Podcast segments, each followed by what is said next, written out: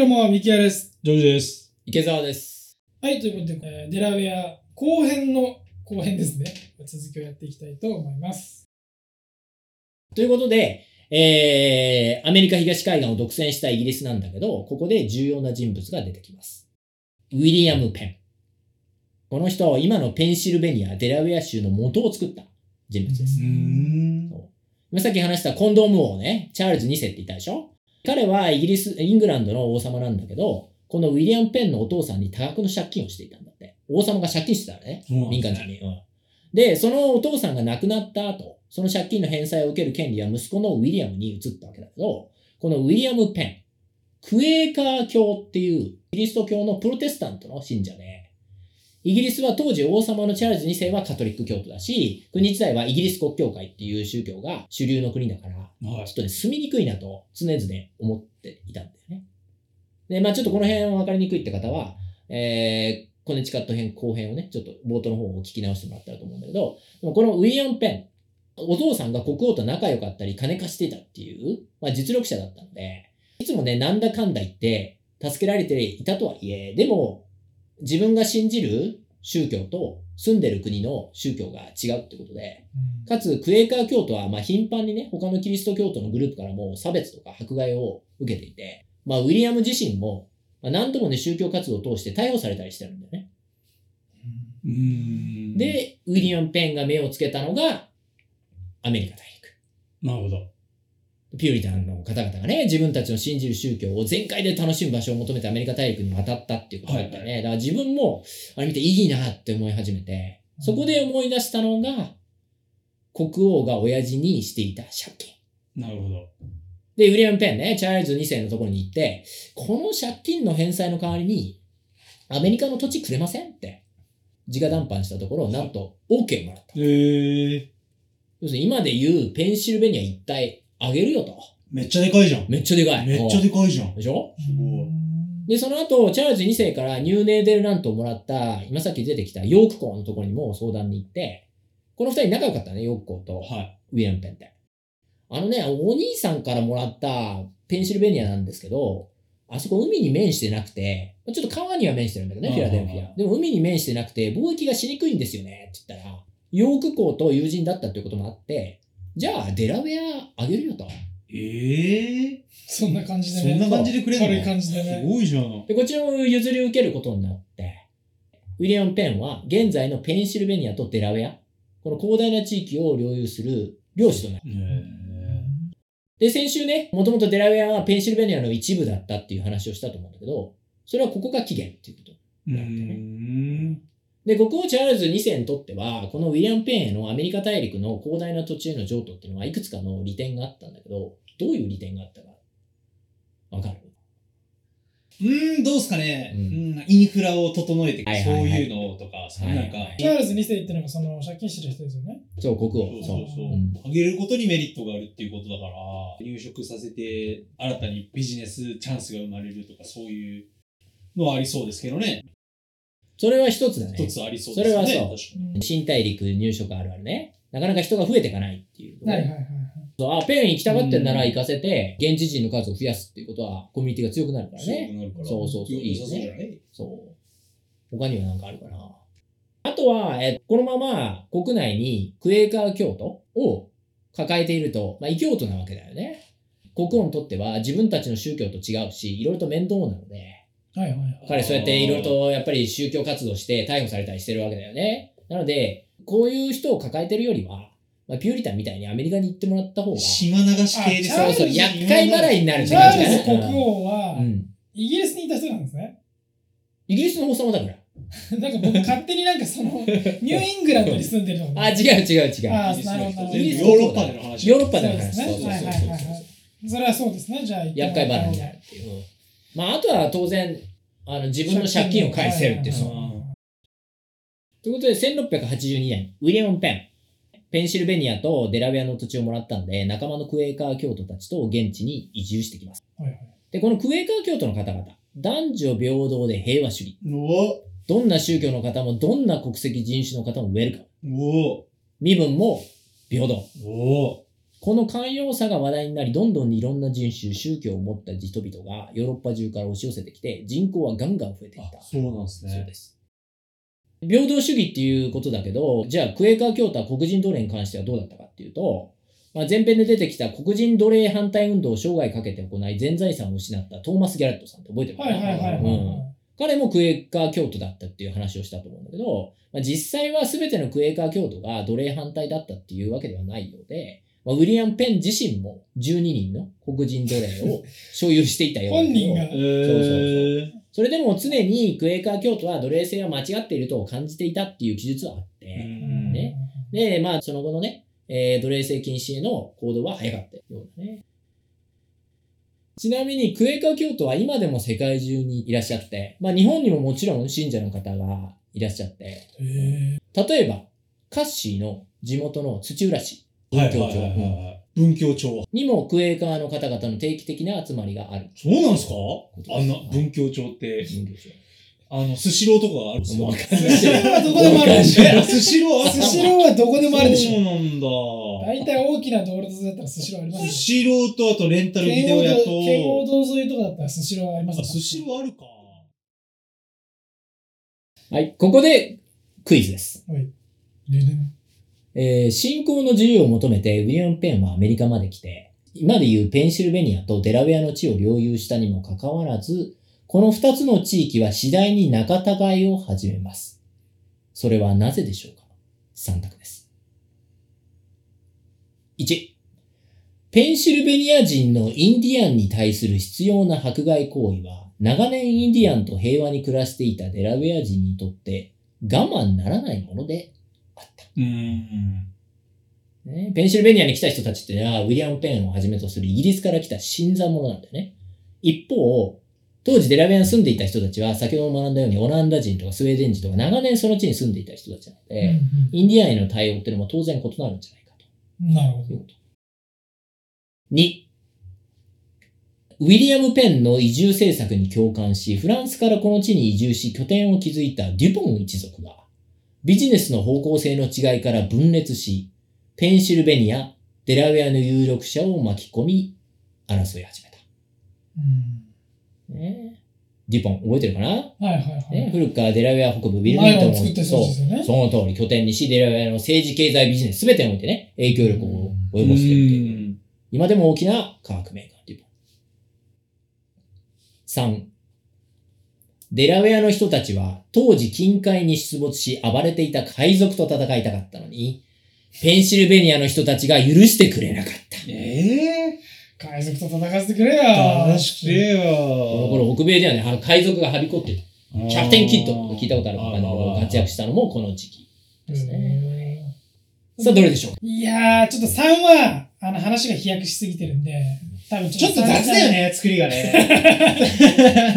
じゃない？3はなんかね、ちょっと、ちょっとと後からつけた感じがあるし、だよね。1に関しては、なんかその、さっきあの、ペンシルバニアの人たちがそのクエイカー教で、あの、みんな平等って言ってたにもかかわらず、急にそのインディアンの迫害がひどいから、ちょっとさっきの話とちょっとつじつまが合わない。もう、2番に関しては、これが答えになることによって、次の話へ繋がりやすいから、多分2番。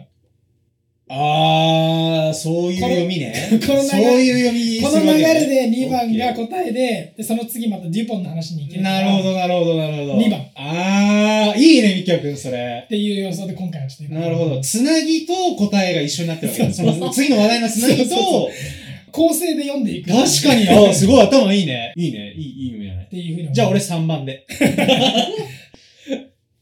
じゃあ行きます。答えは、3番で。うわー、マジかー自信満々で読んだのに違ったわ。3番、あえて雑に作りました。じゃあ、戦いたかったら戦わせてくれない確かにね、超雑だもなんね。雑ですよね。雑だけど、だからそれがミスリードなんだよなだからみそれをミキヤ君が読んで、池田さんの人の上行ったってことでしょ。そっかそっか。さらにそこさの上に行ったってここまでだったら。ら読むだろうっていそうそうう。そうそうそうそう。ちょっと深読みしすディポン、ぎたみたいなディポンはちなみに時代違いますか？その通り、まさに。あ時ま代が違う。さに、ミキヤ君その通り。デュポンがウィルミントンに来たのは1802年ってことで、ああ、じゃあ。100年以上、あとですね。うん、後っていうことなんで時代がずれてる。時代がずれてるパターンか、そうか。あと別に一族で争ったみたいな話は、まあ多少あったかもしれないけど、そんな大きな話は残ってはいない。そうですね。うん。それから、あの、一番のはい。インディアンに対する必要な迫害行為ってところなんだけどはいはいはい、これは全く逆の話で、ウィリアム・ペンをはじめとするクエーカー教徒は白人だよね。はいイギリス人だから。で、白人といえばインディアンを迫害するのが常だったじゃない、うんそこの固定観念が君らあると思うんだけど、なんと彼は、クエーカー教徒、平和主義、ですよね。インディアンとも仲良し。平和的にレナペ族から購入した土地においても、レナペ族が狩りをすることを許したり、共存の道を提供したっていうことでも有名なんだよね。うーん。そう。なるほど。で、じゃあ最後、海賊の話だけど、あの、このペンシルベニアとデラウェアのね、二つの地域っていうのは、住人の宗教の違いで仲違いを始めます。まずね、ペンシルベニアに住んでいる人たちは、ウィリアム・ペンがクエーカー教徒にとって楽園を作りたいってことで気づいたってこともあって、クエーカー教徒の方々が多く住んでいると。うん一方、デラウェアに住んでる人たちっていうのは、ウィリアム・ペンより前にアメリカに渡ってきた人たちで、イギリス国教会を信じてる人たちっていうのが、そこそこいてね。そういった違いがあって、いろいろと考え方が合わなかったっていうようなんだよね。でうんクエーカー教徒の方々って、まあ何度も言うけど、平和主義で戦争を好まなかったっていうことがあって、デラウェアに住んでいた人たちは当時ね、近海で暴れていた海賊たちから身を守るために、軍隊を作って戦いたかった。なるほど。で、領主であるウィリアム・ペンにね、頼みますよと、砦作ってくださいとか、軍隊作ってくださいって言うんだけど、でも、ペンシルベニアに住んでいる戦争嫌いなクエーカー教徒たちは、許してくれなかったいやー、海賊さんたちもね、って言って戦争やめようよって言って。でも目の前を毎日物取られて、襲われてるデラウェアの人からすれば、もう勘弁してくれと。何もしないんじゃん。つってそうそうそうそう。で、ウィリアム・ペンね、一生懸命両者の間に入って揉めないよう努力をするんだけど、徐々にデラウェアはペンシルベニアから離れていき、ウィリアム・ペンはついにデラウェアに自治を認めることになります。まあ具体的には独自の議会と地域の法律を作っていいよと。でもまあ植民地としてはオフィシャルにはペンシルベニアの一部であってね、ということで、まあ知事自体はペンシルベニアと一緒であり、引き続きウィリアム・ペンが領主として支配するんだけど、なので完全にペンシルベニアから独立したとは言えなかったけれども、ほぼ自立した形となりましたと。なるほど。うん。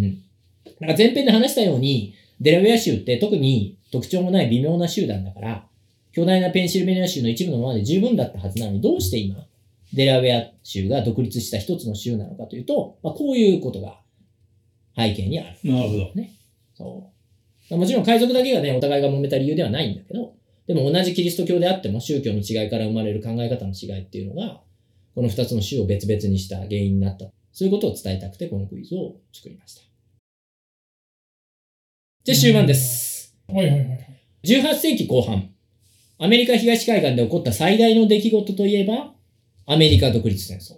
はい。ね。当時、数多くの戦争で財政苦境に陥ったイギリス本国がアメリカ大陸の植民地にもっと税金をよこせよって言って、言ってくるようになったんだけど、まあ植民地側からすると、まあ俺らイギリス議会にね、代表もいないのに、なんで税金ばっかり払わなきゃいけないんだよってことで、不満が溜まってきて、で、じゃあイギリスと戦って独立するべきか、それともやっぱりイギリスの一部にととどまるか、みんなで相談しようってことで、当時あった13個の植民地、それぞれの代表者がフィラデルフィアに集まって会議を行うことになりましたと。で、これを大陸会議って呼ぶんだけど、1776年に行われたその大陸会議の第2回目において、アメリカ建国の歴史にえー名前を刻む働きをした一人の男がデラウェアから生まれます。その名はシーザー・ロドニー。シーザーロドにえー1776年6月7日、イギリスからの独立に関する決議案が大陸会議の議会に提出されて、各植民地の代表による議会議論が開始されます。で、当初からね、全体的な雰囲気としてはもうイギリスの圧政にはついてけんと。独立しようぜっていう方向で進んでいたんだけど、で、早い段階から13植民地のうち7つの植民地は独立に賛成。しかし残りの6つの植民地であるペンシルベニア、メリーランド、サウスカロライナ、それからニュージャージー、ニューヨーク、デラウェア。この6つはイギリス残留の方に傾いている様子でした。どうしてかっていうと、いや、まだ準備十分じゃないよねと。まあ将来独立したいけど、でも少なくともフランスとかスペインとか、まあ、列強のね、えーまあ、強い国々を味方につけてから、まあ、独立踏み切ってもいいんじゃないっていうう、んそういう議論があったと。で、最終的にイギリスから独立するかどうかは投票で決めるんだけど、この決議、ね、イギリスから独立を宣言するっていうのは、すごい重要な話じゃない。ちょっとした法律決めるとかそういうレベルじゃないじゃん。んそんな簡単な話じゃないよね。この時点ですでに、イギリス軍とは何度か小さな小競り合いをしていてね、死者も出てるし、まあこれで独立宣言なんてちゃんとしちゃったら、まあ、本格的な戦争になるのは間違いなしなるほど、で、なるほど。で、イギリスってめちゃくちゃ強いよね、当時ね。うん本気で戦うならば、皆が一致団結しないといけないよね。っていうことで、まあ、議会としては13植民地全会一致でない限りは、このイギリスに対して独立を宣言するのはちょっとやめとこうと。いうことになったんだね。で、じゃあもうちょっと時間かけようと。まだ半分ぐらいの州は悩んでるからやめようと。ことで投票日を7月に延期します。で、7月2日の最終投票日の前日の1日にまず仮投票が行われます。ここで9つの州が独立賛成に投票します。前7だったのが9になったんだね。でも、まだペンシルベニアとサウスカロライナ。この2つは、いやー、独立はちょっとなっていうことで、イギリス残留の意を表明。で、引き続きニューヨークは棄権。なるほど。じゃあ、デラウェアはどうだったかっていうと、結論が出ないっていう状態になっていて、でこれどういうことかというと、当時デラウェア植民地からは、トーマス・マッキーン、ジョージ・リード、シーザー・ロドニーという3人が代表者となっていて、この3人がまず話し合って多数決で、デラウェアの公式限界を決めると。うん。いうことになってたんだけど、まあ、7月1日にフィラデルフィアの会場にいたのはトーマスとジョージの2人だけだったのね。シーザーロードにどこいたかっていうと、地元の暴動の鎮圧のために、また実は彼はね、癌だった。癌に侵されていたっていうことで、まあ、療養っていうこともあって、大陸会議は欠席して、デラウェアのドーバーの自宅で仕事をしていたんだね。で、その7月1日の仮投票の時点で、まずデラウェア代表の一人目のトーマス・マッキーンが、俺は独立派だと。まあ、イギリスと戦うべと。なあ、ジョージそうだろ？って言ったところで、二人目のジョージ・リードが、いや、トーマスさん、俺さ、やっぱり残留派になるわと。うんやっぱまだアメリカは独立するには早いわ。なるほど。って言い出して、デラウェア代表の3人のうちの2人の意見が真っ二つに分かれちゃったのね。で、しかも仮投票の段階でイギリス残留派だったサウスカロライナとペンシルバニアが、どうやら独立賛成派にくら替えするっていう噂が流れてきた。へえ。ということは、腹が決まってないのは、ニューヨークとデラウェアの2州のみ。なるほど。この議案は、今さっき言ったように、すべての州の全会一致っていうのが原則だったので、ん。この知らせを聞いたシーザー・ロドニーが、ここで立ち上がります。で、要するに俺が投票しなければっていうことで、そうですよね。確かに。でも明日だぞ投票日は。っていうことでで、ドーバーから、デラウェアのドーバーからフィアデルフィアまで80マイル、120キロを、雷雨の中、馬に乗り、夜通しで徹夜です。え、何年って言いましたっけ ?1800 年代。1776年です。はい。馬に、一人でじゃあ馬で行ったってこと一人で馬に乗って、夜中に、うやべえっつって、パカパカパカって言って、走ってったって馬で。走ったらすげえ時間かかりそう。アムトラックとかね、使えばアムトラックとかなかったんや、残念ながら。なかった。か、ウーバー、ウーバーでね。ウーバーちょっと高いかな。ウーバーちょっと高いか。120キロ結構ね。そう、結構あるか。それじゃあ使いたくないか。ウーバーはしないだろうウーバーは無理か。そうか。メガバスとかね。メガバスとかね。安いやつね。安いやつチャイナタウンから出てるやついね。や いけるいける。もう30年ぐらいでいけるからね。確かにね。使えばよかったね。これもうちょっとクリエイティブになればよかったね。ガンなのにね、しかそも。こが、そうそこがポイント。病気なのにそこがポイント。で、最終投票日の7月2日になんとかフィラデルフィアに到着し、独立側に投票。まあこれによってデラウェアは2対1になるよね。で、独立賛成派となります。ど。で、その結果、最終的に棄権を決定したニューヨークを除く12の植民地が独立賛成となったため、全会一致となり、その2日後、1776年7月4日、かの有名なジュライフォース。はいはいはいはい。ね。祝日だね、今ね、僕らね。の午後にアメリカ独立宣言が行われます。おー。で実は7月2日から4日の間っていうのは、この2日間は、まあ最終的な独立宣言の修正だったりとか、書類手続きとか、細かな調整などに費やされた時間だったので、みんなジュライフォース、ジュライフォースって言うんだけど、はい。まあ正確には独立が決定した日は、 July Second、7月2日だ。なるほどだよね。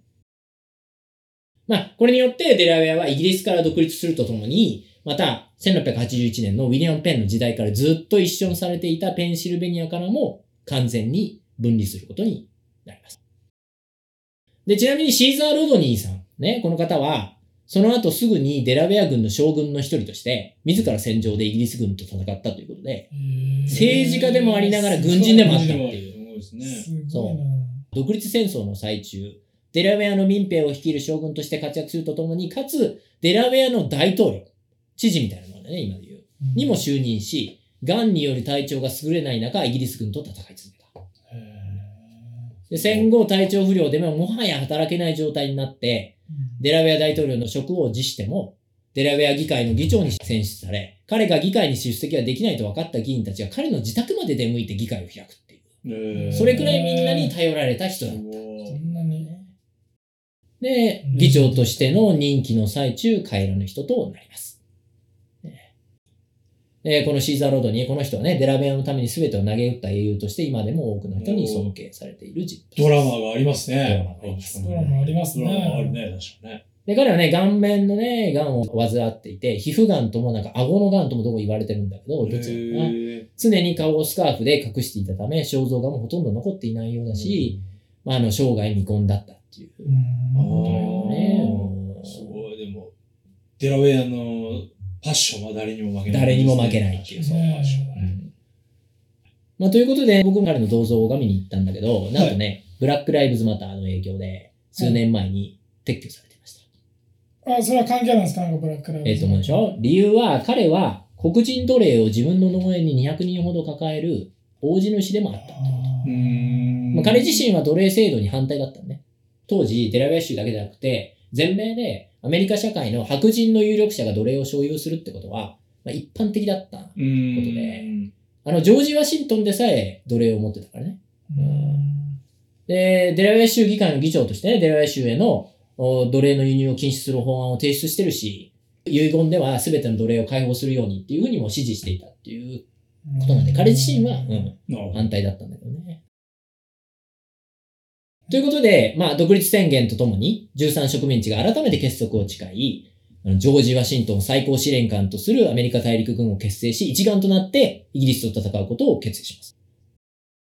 ですが、まあ、当時ね、世界最強クラスの軍事力を持っていたイギリス軍に対し、田舎者のアメリカ植民地軍は、ね、敗北に敗北を重ね、デラウェアにおいてもね、ウィルミントンはイギリス軍に占領され、デラウェアの大統領、シーザー・ロードリーの前任者ね、もうイギリス軍に捕まってしまいますで、これも前編でやったけど、ウィルミントンのすぐ近くにあった、その当時の首都、ニューキャッスルが包囲されて、その結果、州都をドーバーに移転するとかね。はいはいはい。厳しい時期を過ごしながらも、まあ、皆さんご存知の通り、最終的にはアメリカ軍がイギリス軍を破り、独立を獲得します。うんそして、その数年後、1787年に合衆国憲法が完成した時に、の一番に、これ OK って署名をしたのが、デラウェア州。ねそして、ファーストステイトのニックネームを持つようになったなるほどと。いうことですね。長いドラマはいが長いドラマがあって面白いですね。た。はい。で、独立戦争後ね、近隣大都市、えーフィラデルフィアとともに、デラウェア州も発展します。で、先週歌詞が少し触れてくれたけど、綿花、ね、織物産業が盛んになるとともに、1802年、ここで近代デラウェアを支えた企業が登場します。それが、デュポン。デュポンです。うんはいようやくなんですね。ここでようやくそう。フランス人の E.I. デュポンが火薬工場を設立し、それからウィルミントンはケミカルキャピタル・オブ・ザ・ワールド。世界の科学の都と呼ばれるようになるなるほど。で、それから、えー、1829年にはチェサピークデラウェア運河 C&D キャナルってやったよね。ができて、さらなる発展を遂げますな。るほど。で、1861年といえば、1861年。はい、ミキャ君。何ですか？ほほらもう何回もやってるもやってるじゃん。うんほら、もう。もうあの、北と南のやつですか？その通りです南北戦争。う。はい、正解。ね、奴隷制の是非についてアメリカ国内がね、うん南北に真っ二つに分かれて行われたですね、大戦争っていう。で、デラウェア州は特に南部にタバコ栽培に従事する多くの黒人奴隷がいて、奴隷州と呼ばれる奴隷が多い州の一つだったんだけど、うんでも州としては奴隷制に反対の人も多くて、最終的に北側、奴隷制反対の方向ね、北側につくことを選びました。とはいえ、南軍を手助けする方も少なからずいたようで、デラウェア人同士が戦う悲惨なこともあった。で、まあ、定義上とはいえね、アメリカにおいて南北、 South Stateと North Stateっていう区分を分ける際に使われる、先週取り上げたメイソン・ディクソンライン、メイソン・ディクソン線、覚えてるかな、うんのちょうど北側に位置するのがデラウェア州。うん。で、今ではどちらかといえば少しリベラル寄りと言ってもいいくらいの州なんだけど、特に州内でも田舎の方に行くと、2022年の今になっても、ちょっと前にね、これニュースになってたんだけど、南北戦争時の南部連合、奴隷制賛成の方ね、の旗を掲げようとしている博物館があって、で、そこに補助金を出すべきか出さないべきかっていうことすで、ごいな、それは。ね、揉めてたりとか、なんとしても旗を掲げたい人たちがグループを作って抗議活動したりとか、なるほどなるほどまあ、そういう地域でもあるんだよね。いますからね、今でもアメリカ人のいるよね人たちで、あのその時の旗いるね。やってる人が。ねそうね誇りだからね、彼らにとってね。あのフロリダにツアーで行った時に、フロリダにこう入っていくあのハイウェイ沿いですごい大きなあれ見ました。赤い旗。そうだね。ミキヤ君が先週、ノースカロライナ州からが South Stateじゃないんですか？南側なんじゃないですかってはい言ってたけど、うん正直ね、そちらの方が現代人の感覚にすごく近いんだけど、うんでも南北戦争で南側の首都っていうのは、そのノースカロライナ州のすぐ北のバージニア州、リッチモンドに置かれていたし、そのバージニア州だってここ15年くらいでやっと青い州になってきたからっていうくらいの、まだ swing state の状態でもあるので、まあリスナーの方にはこれ何のこっちゃっていう感じだと思うんだけど、まあここら辺はね、ちょっと気にしないでもらって、要するに、デラウェア州は当時のアメリカの南北のね、ちょうど境のあたりに位置していて、奴隷制に関しては賛成反対の方々はもう入り乱れていたっていうふうにまあそういうふうにね、思っておいてもらえたら十分です。ということでね、まあ、最後ね、何かしら盛り上げたかったんだけど、近代のデラウェアってやっぱり地味で、ねここからはあんまりない。あんまりうんないんだよね。あシーザー・ロドニーっていう人物を輩出し、まあ歴史の転換点に居合わせた州ではあったんだけど、あのー前編のね、基礎情報で話した通り、そこから現在に至るまで、これといった特徴はあまりありません。でいい意味でのんびりしてるっていうーうなるほど。ーんということで、まあ最後ね、みんなで復習して終わりにしようということで、あはい、まず前編でやった4つのキーワード、何だったっけ？えっと、ファーストステイト、はいえっはいはいと、あと、キャピタル・オブ、えっと、メディスン、なんとか、あの、ちゃうコーポレーション。コーポレーション。はいはい。節税ってことね。えっと、いいよでうんあとは、ニワトリ。ニワトリ、ははいい。ブルーヘン。ブルヘンか。ブそうブルーヘンね、そうね。あとの一個何でしたっけ？有名な企業、今先出てきた。あ、デュポン。デュポン。あデュポンそう。その4つ。はいはいはい。でね、このキーワード自体がまあかっこよくないのはわかります。自分で選んでおいてなんだけどね。もうちょっと語呂とか良かったら良かったんだけど、はいはいはいまあ、いいのがなかったからしょうがない。この4つですと。はい。で、独立戦争時の栄光である、そのなんだろう。青くないけど青い鶏はいを今でもね、こうめでたりとか、はいはいはい。でも一方で、経肉がこう主要産業だったりとか、なんかちょっと微妙だったりするんだけど、えちょっとニワトリについてね、一個加えておくと、1940年代には、デラウェアっていう名前のブロイラーの品種が、デラウェア州で誕生して、これが一時期全米のブロイラー業界を席巻した種だったっていう。ブロイラードと食べる食べ専用。そうそうそう、デラウェアって種の鶏が大人気だった。へーいろんなところで生産されてた。でも10年もしないで他の種に取って代わられてしまって、今、あね、もう絶滅寸前になっちゃったんだって。あらうん、でも、でも今、一種の愛好家の間で密かなブームになってるっていう。へー復刻ブロイラーーこのレアな鶏肉を食べたいっつって。そう、そう、そういうこと。成熟が早く肉付きが良い鶏らし。肉好きがいい。うんへで食用が基本だけど、ブロイラーだから。はいでも、、大玉のジャンボサイズの卵も産むらしくて、卵も結構いけるっていう。まあよかったら二人とも飼ってみてもらえばと。どこでどこ、どこ、まずどこで手に入れどるかっていこで手う。デラウェアですか？デラウェア行くしかないですよこれは行けばあんのかな？いるのかね？で、フードマーケットみたいなところにあって。いや、フードマーケットには行ってないでしょ売。ってないの？フードマーケットに売ってるのは多分もうやられた後の。あ、もうやられた後か。もう鶏肉状態ですよ。だと。鶏じゃなくて。確かに確かに。でも、アメリカの北東地域では結構売られてるみたいなのがニューヨークもあるのかもしれない。へうーん。デラウェアチキンレストランで知られてるチキンレストランで確かにね。あとは、 Corporate Capital of the World うんとこだけど、まあ、20世紀ね、デラウェア州法人法、 The Delaware Corporation Law っていうのが制定されて、同州での会社設立が容易になったっていうことで、まあ、全米一のね、あの、会社登記数を誇る州になったわけだけど、でもさ、登記してるだけだったら、まあ、登記してるだけだからね。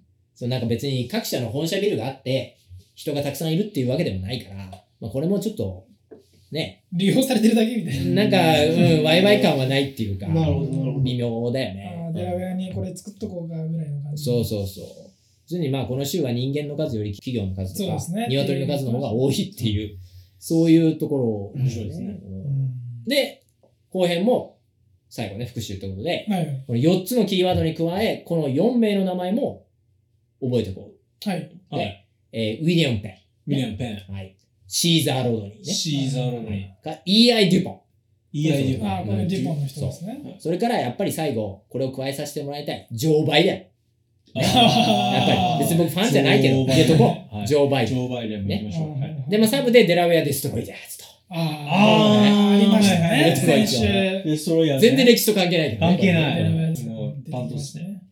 まあ、あとね、まあ、ニューヨークが大好きなリスナーの皆様にとってはね、オランダ人、スウェーデン人が残したアメリカ東海岸への影響についてはね、まあ、興味深いものだったんじゃないかなと思います。なるほど。まあ、ということで、本日の講義を終了して、あーいやありがとうございました。面白かったあーよかったレポートとか大丈夫ですよね。大丈夫はい、はい来週の月曜までに。ねえ、いやいや、来週の月曜はちょっと大変だぞ。さ君ら赤点っぽいなうーん、難しいな。いや、どうでしたか、ジョージさん、デラウェア州。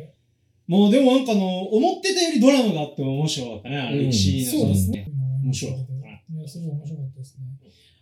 この州の話を聞いてて、僕思い思い出したというか、なんかアメリカって確かにそういう感じなのかなっていうふうに、ちょっと最近になって感覚が持てるようになってきたんですけど、あの、アマゾンオリジナルで、あの The English っていうドラマがあって、うん。あのーまあ普通のただのドラマなんですけど、別にそんなに、そんなにめちゃめちゃ深く歴史に触れてるとかじゃないんですけど、当時、まあ、中西部とかの Wild West って呼ばれてるようなエリアのところが舞台になって、で、そこで住んでたネイティブアメリカンの人たちと、まあ、あの入植してきた、まあ、アイリッシュとか、あのイギリス人とか、まあ、いろんな人たちの、えーなんか中で、まあ、ドラマが繰り広げられるみたいな感じなんですけど、その中で、今だったらそのアジア人、白人とか、ヒスパニックですけど、当時はアイリッシュとか、イングリッシュとかっていうので、すごい認識の差があったみたいな。うん。今だったら全員白人でまとめられるけど、そその当時ってそういう感覚だったのかなみたいなのが垣間見えるえードラマだったので、ちょっとリスナーの方興味がある方はぜひね、ちょっとチェックしてもらいたいんですうけど。あの、はい。とてもいいポイントで、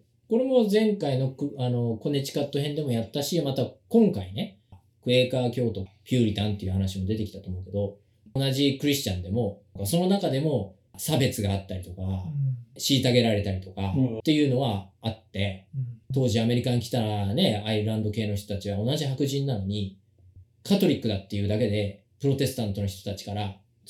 差別を受けてたっていう。で、ヨーロッパ本国に行ったら全然違う状況なのに、うんアメリカ国内ではそういうことが起きる。